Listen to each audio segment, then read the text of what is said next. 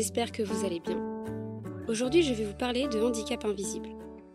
Pour ceux qui n'ont pas suivi les épisodes précédents, les médecins m'ont diagnostiqué à l'âge de 6 ans que j'avais la mucoviscidose.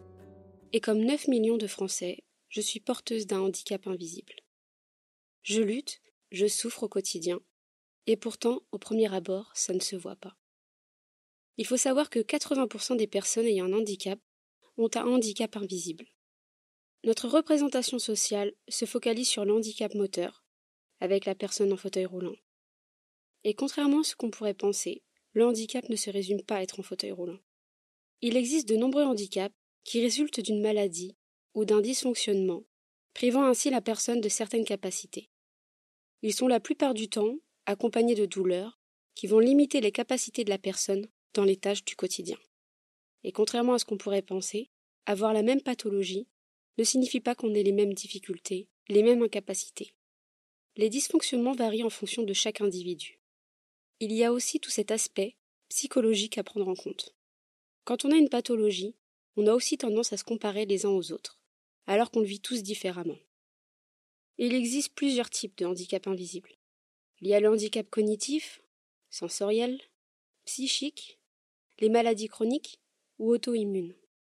Le point commun de tous ces handicaps, bien qu'ils soient tous différents, c'est qu'on ne peut pas les détecter à l'œil nu. On ne le voit pas, et bien souvent, on ne le comprend pas non plus. Et dans la plupart des situations, on ne le prend même pas en compte. Pour mon cas, on a mis six ans avant de faire le rapprochement avec la mucoviscidose. Certaines maladies, comme la muco, sont détectables en faisant un test. C'est en effectuant ce test qu'on m'a découvert cette pathologie. Avant de savoir que j'avais la muco, on savait que je souffrais, mais on ne savait pas de quoi. Je suis persuadée à l'heure d'aujourd'hui qu'il existe des tas de personnes qui ont un handicap invisible, mais qui n'en sont pas conscients. On peut mal interpréter les signaux, les troubles et les douleurs. De nos jours, on a vite tendance à s'autodiagnostiquer via Internet. Et c'est très dangereux. On peut vite passer à côté d'un vrai diagnostic, fait par des spécialistes. Et en plus de ça, ça peut nous mettre encore plus en danger. Évidemment, lorsque l'on découvre qu'on a une pathologie ou un handicap, ça reste difficile à accepter, parce que le handicap ne se voit pas toujours. Comment être sûr que ce soit vrai, que ce soit vraiment ça? Lorsque l'on m'a diagnostiqué la mucoviscidose, et qu'on m'a parlé de handicap, je ne m'y reconnaissais pas du tout. Passer d'un statut de personne valide à personne en situation de handicap change complètement une vie. Au début, je n'arrivais même pas à comprendre que j'étais porteuse de handicap. Ça ne se voyait pas. Je toussais beaucoup, j'avais de grosses difficultés à respirer, mais ça s'arrêtait là. Et pour la petite anecdote, j'ai pendant six ans été victime d'une erreur médicale. On pensait que j'avais de l'asthme et des allergies aux acariens. J'enchaînais les bronchites et bronchiolites. Pourtant, à aucun moment j'avais fait le test pour la mucoviscidose. Et un jour, je me suis réveillée, j'étais toute bleue. Je n'arrivais plus à respirer. Et c'est là qu'on m'a emmenée aux urgences pédiatriques. J'étais dans un état vraiment critique, à tel point que si je n'avais pas été diagnostiquée sur le moment, j'aurais très bien pu en mourir. Le handicap invisible est difficile à gérer au quotidien. Avec la muco, on ne peut rien prévoir à l'avance. Un jour tout va bien, et le lendemain on peut se retrouver hospitalisé. C'est difficile à gérer, et on culpabilise beaucoup de ça. En tout cas moi, j'en ai beaucoup culpabilisé. On se sent victime de la maladie. Aujourd'hui j'ai 27 ans et je ne suis plus en état de faire les mêmes choses que je faisais il y a 5 ans. Au début ça m'a attristée, mais aujourd'hui je suis reconnaissante d'avoir pu faire toutes ces choses. Ça me met du baume au cœur à chaque fois que j'y pense. Dans la vie de tous les jours, j'ai beaucoup de difficultés à gérer la fatigue. En plus de la muco, j'ai également le syndrome des jambes sans repos. C'est une maladie encore très peu connue aujourd'hui. Pour expliquer simplement, j'ai des douleurs au niveau des jambes. Des douleurs qui s'apparentent à des crises, qui surviennent principalement la nuit. Je suis incapable de me détendre. Mes jambes ont besoin de bouger constamment, et encore plus le soir au moment du coucher. Du coup, je dors très mal, et j'accumule la fatigue. J'ai toujours la sensation d'avoir les jambes fatiguées, et j'ai de plus en plus de mal à rester debout. Pourtant, même avec toutes ces difficultés au quotidien, le syndrome des jambes sans repos n'est pas reconnu. Et on n'a pas vraiment de réponse du pourquoi du comment. On n'a pas non plus de traitement adapté. Donc j'essaie de gérer comme je peux. mais ça n'empêche pas la fatigue chronique. En plus des traitements que je prends au quotidien pour la muco, je dois aussi prendre des médicaments pour limiter la douleur au niveau de mes jambes. Et le problème de prendre tous ces traitements, c'est que chaque médicament a des effets secondaires qui impactent le corps. Évidemment, on n'est pas tous affectés par les effets secondaires, mais quand on prend certains médicaments à grande dose pendant des années, ça crée forcément des troubles qui sont souvent difficiles à gérer et parfois irréversibles. Par exemple, c'est assez connu maintenant, mais dans la muco, les patients peuvent avoir de l'anxiété ou des épisodes de dépression. On commence à en parler dans certains centres spécialisés. Et je pense que ce serait bien qu'il y ait beaucoup plus d'études sur la santé mentale des patients, pour qu'on puisse faire de la prévention, qu'on puisse mettre aussi les patients au courant sur les effets indésirables, et pour qu'on nous aide à mieux agir.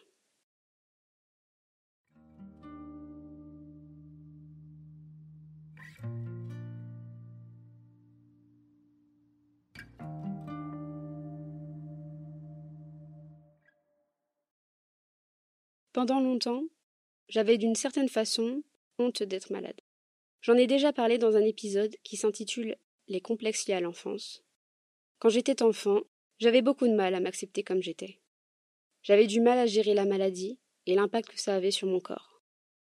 Et en plus de ça, je voyais bien que quand ça n'allait pas, ça affectait aussi mes proches. Mon entourage a vécu les mêmes choses que moi au final. Et j'ai beaucoup culpabilisé de ça, même si j'en ai jamais parlé. Je ne voulais pas créer de la souffrance chez les autres, et c'est encore un peu le cas aujourd'hui. Ça me fait du mal de lire de la peine dans le regard des gens, et je déteste par-dessus tout créer de la pitié. C'est vraiment la chose que je ne peux pas supporter et que je n'accepte pas. Après, je sais que c'est important d'avoir du soutien de la part de ses proches. Ça aide à ne pas baisser les bras. Et avec ce handicap, on a constamment besoin d'aide et de faire un travail sur soi.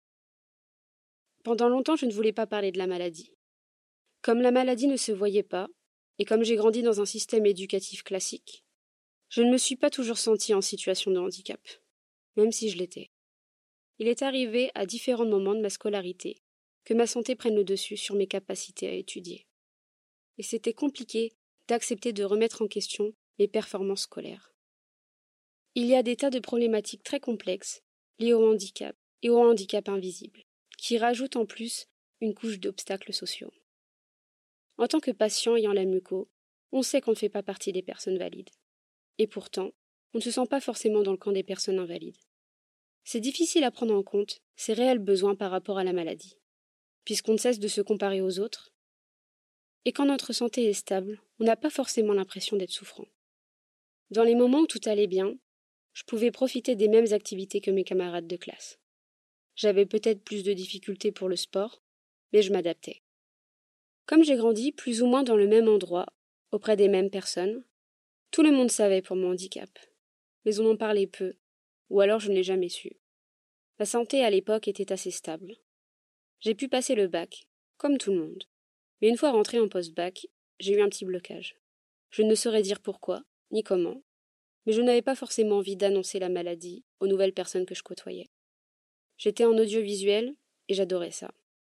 Malheureusement, c'est à cette période que ma santé s'est aggravée. J'ai été contrainte, au bout d'un certain temps, d'annoncer la maladie à ses nouveaux amis. Je n'avais pas de mal à parler de ma maladie en règle générale, mais bizarrement là, je redoutais leur réaction. Je me souviendrai toujours de ce moment. J'avais réuni mes amis chez moi dans mon appartement. J'avais préparé un petit discours, pour ne pas les mettre mal à l'aise, mais j'étais loin d'imaginer que mon discours était aussi touchant. Ils se sont tous mis à pleurer, et ça m'avait choqué. Je ne pensais pas que ça pouvait les affecter autant. Et c'est là que j'ai réalisé que tout ce que je vivais, ce n'était pas rien. J'avais d'une certaine manière banalisé un peu tout ce que je vivais. La plupart du temps, lorsqu'on m'envoie des messages en me demandant si tout va bien, j'ai tendance à dire oui, alors que des fois ça ne va pas vraiment. J'ai tendance à agir encore comme ça aujourd'hui. Une part de moi pense que je peux gérer la situation. Et d'un autre côté, j'ai aussi du mal à accepter de dire quand ça ne va pas. Je ne suis pas du genre à demander de l'aide, mais plutôt à aider les autres. J'aime pas inquiéter les gens, pour rien. Ça m'est déjà arrivé de mentir et de trouver des prétextes pour ne pas sortir de chez moi, juste parce que je ne me sentais pas en état de sortir. Je mentais parce que j'avais peur qu'on pense que ma maladie devienne une excuse, que je pouvais m'en servir quand ça m'arrangeait. Avec le temps, j'ai fini par accepter d'être comme j'étais. C'est normal d'avoir des moments où ça ne va pas. Et maintenant, j'ai de moins en moins de mal à en parler. J'ai compris qu'en parler, c'est aussi une manière de sensibiliser les gens face au handicap. Ce qui m'a fait prendre conscience de mon handicap dès l'âge de 6 ans, ça a été le regard déplacé des gens. J'ai vite compris à cet âge ce que c'était d'être différent. Je sais que j'en ai déjà parlé, mais c'est un combat que je continue de mener chaque jour.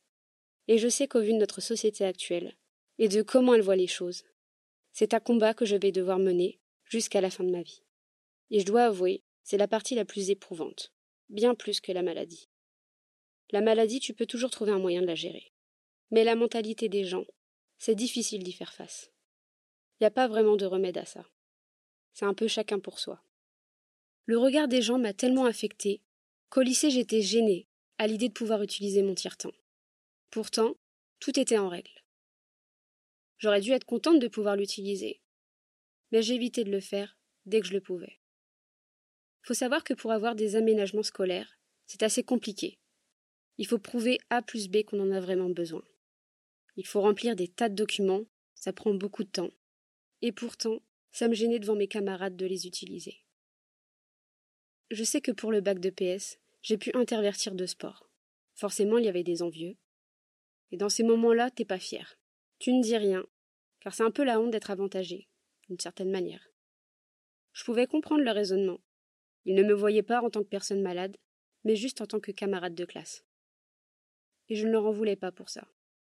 Au contraire, quand on a un handicap, on ne veut pas être perçu uniquement comme personne malade ou souffrante. Et ça, on l'oublie assez souvent. Je sais que comme beaucoup de personnes ayant un handicap, j'ai du mal à admettre mes difficultés et ces besoins qui m'étaient nécessaires. Pourtant, on a besoin de ces aides, de ces aménagements et de cette reconnaissance sociale. Malheureusement, en ayant ce handicap invisible, on a aussi ce syndrome d'imposteur. On est parfois confronté dans des situations où on doit faire face au handicap visible.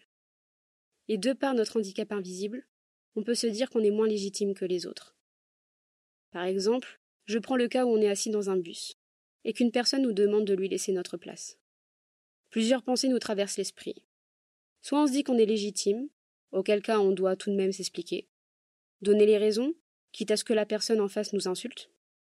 Soit on ne se sent pas légitime. On préfère ne pas créer de conflit, et on finit par laisser sa place. Des personnes malveillantes, il y en a de plus en plus, de tout âge et de toute origine. On ne doit pas uniquement gérer les conséquences du handicap sur soi. On doit aussi sans cesse se demander ce que l'on peut dire, ce que l'on doit garder pour soi, qu'est-ce que l'on doit cacher aux autres. Car la plupart du temps, on a affaire à des personnes qui ne sont pas sensibilisées à ce genre de handicap. Des personnes qui ne le comprennent pas ou qui ne veulent pas entendre raison. Ces interactions sont souvent très pénibles et très dures à gérer psychologiquement. Et ça, on en parle très peu. Le symbole du handicap est le fauteuil roulant, qu'on le veuille ou non. De ce fait, lorsque l'on a un handicap invisible, on ne se sent pas forcément légitime ou à l'aise quand il s'agit de faire valoir ses droits, à cause de toutes ces représentations erronées du handicap. Pour que les mentalités changent, il faudrait faire plus de prévention, et peut-être aussi changer ce logo de personnes en fauteuil roulant, car il n'est pas du tout représentatif des handicaps dans leur globalité. Pourquoi pas même créer plusieurs logos? On commence de plus en plus à parler de handicap. On le voit avec les Jeux paralympiques. Et pourtant, il n'y a qu'une petite part de handicap invisible qui y participe. Les pathologies qu'on ne voit pas sont difficiles à mettre en scène dans les médias, et donc encore difficiles à sensibiliser. Pour pouvoir faire évoluer les mentalités, il faudrait qu'on puisse déconstruire tous ces clichés et montrer la diversité des pathologies et des êtres humains. Mais encore une fois, c'est difficile à mettre en place. Et en attendant que les gens prennent conscience de tout ça, c'est à nous, personnes en situation de handicap invisible, de subir toute cette pression et de faire avec. Je pensais qu'avec le Covid, ça aurait eu un impact sur les gens, avec le port du masque par exemple. Et pourtant, deux ans après, les gens n'en portent presque plus. Les gens toussent et éternuent sans mettre leurs mains, sans penser aux autres. On prétexte vouloir contredire l'État, qui a imposé ces masques. On prétexte que tout ceci était une mascarade, que le masque n'a servi à rien. Avant, j'aurais pu me contenir en voyant ce genre de messages sur les réseaux. Mais aujourd'hui, je suis tellement à bout de tout ça, que je me sens obligée de sensibiliser la personne qui dit n'importe quoi. Je peux pas m'empêcher de répondre. Ça me fait mal de vivre dans un monde, dans une société, où c'est encore possible de penser ça. Je trouve ça vraiment irrespectueux de vouloir tout remettre en question, alors qu'il y a des milliers de personnes qui se sont battues dans les hôpitaux pour sauver le plus de personnes possible. Les gens trouvent toujours quelque chose à redire. Rien n'est à leur goût. Si on les écoute, tout est faux. À croire qu'ils vivent dans le Truman Show. Vous vous doutez bien, en 27 ans d'existence, j'ai pas mal d'anecdotes à vous raconter. Depuis que je suis toute petite, j'ai été confrontée à un nombre incalculable de personnes me dévisageant, ma famille et moi lorsqu'on se gare sur des places handicapées. Au début, on n'osait rien dire, et puis avec le temps, on a arrêté de se laisser faire. Maintenant, je n'ai plus aucun scrupule à tenir tête aux gens. J'ai déjà eu des mots sur ma voiture, comme quoi on allait appeler la police, car je n'avais pas le droit d'être stationné sur une place handicapée, alors qu'il y avait ma carte sur le pare-brise. C'est vous dire parfois le culot des gens. C'est à cause de tous ces comportements que je n'ai jamais osé utiliser ma carte pour passer aux caisses prioritaires. On ne sait jamais sur qui on va tomber. Et j'ai clairement la flemme de me faire humilier devant tout le monde. Je préfère attendre, quitte à avoir mal, quitte à souffrir en silence. Je préfère prendre sur moi que d'être confronté à ça.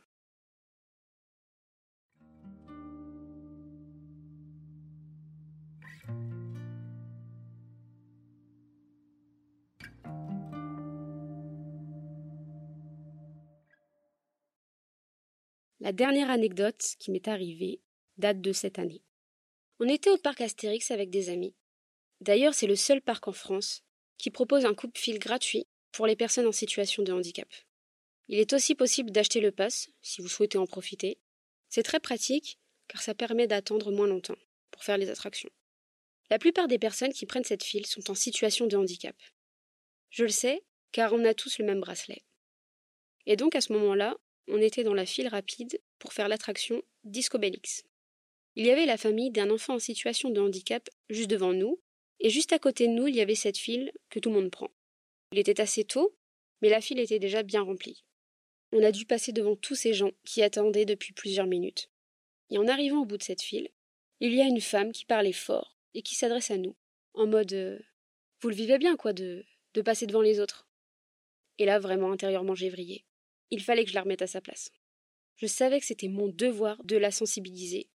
Alors je lui ai dit que si elle n'était pas contente, elle n'avait qu'à prendre notre handicap. J'en tremblais tellement ça m'a affecté. Dans ces moments-là, j'aurais aimé pouvoir filmer la scène et la partager sur les réseaux. Car j'ai l'impression qu'il n'y a plus que ça qui fonctionne, de nos jours, pour sensibiliser les gens. La famille juste devant moi était hyper mal à l'aise.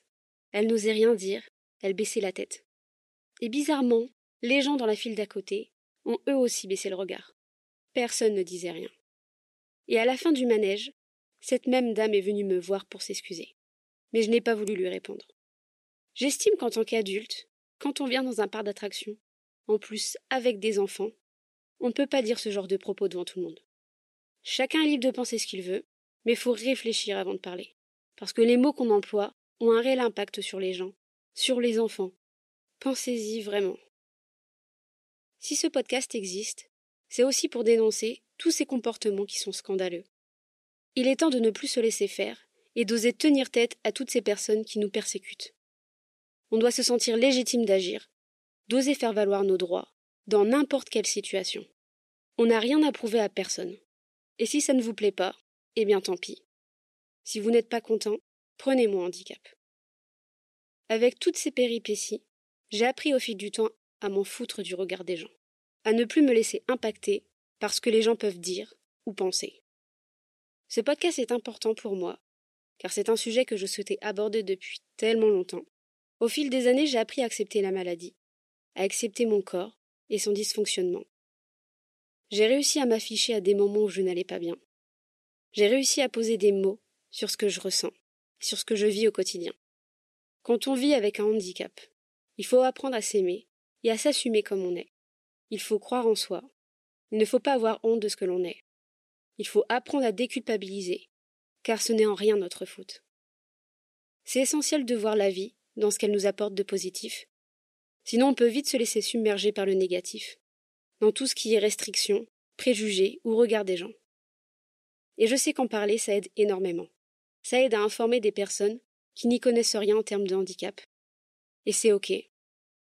C'est important de prendre la parole et de parler de ces sujets.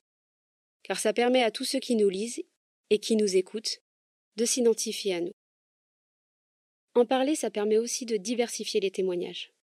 Car chacun a son histoire, qui est différente de celle des autres. On l'a vu dans cet épisode, il existe des tas de handicaps différents. Alors continuons d'en parler et libérons la parole. Merci pour ce temps d'écoute. J'espère que le message est passé. On se retrouve la semaine prochaine pour un nouvel épisode. En attendant, prenez soin de vous et de vos proches. Et on se dit à très vite. Bisous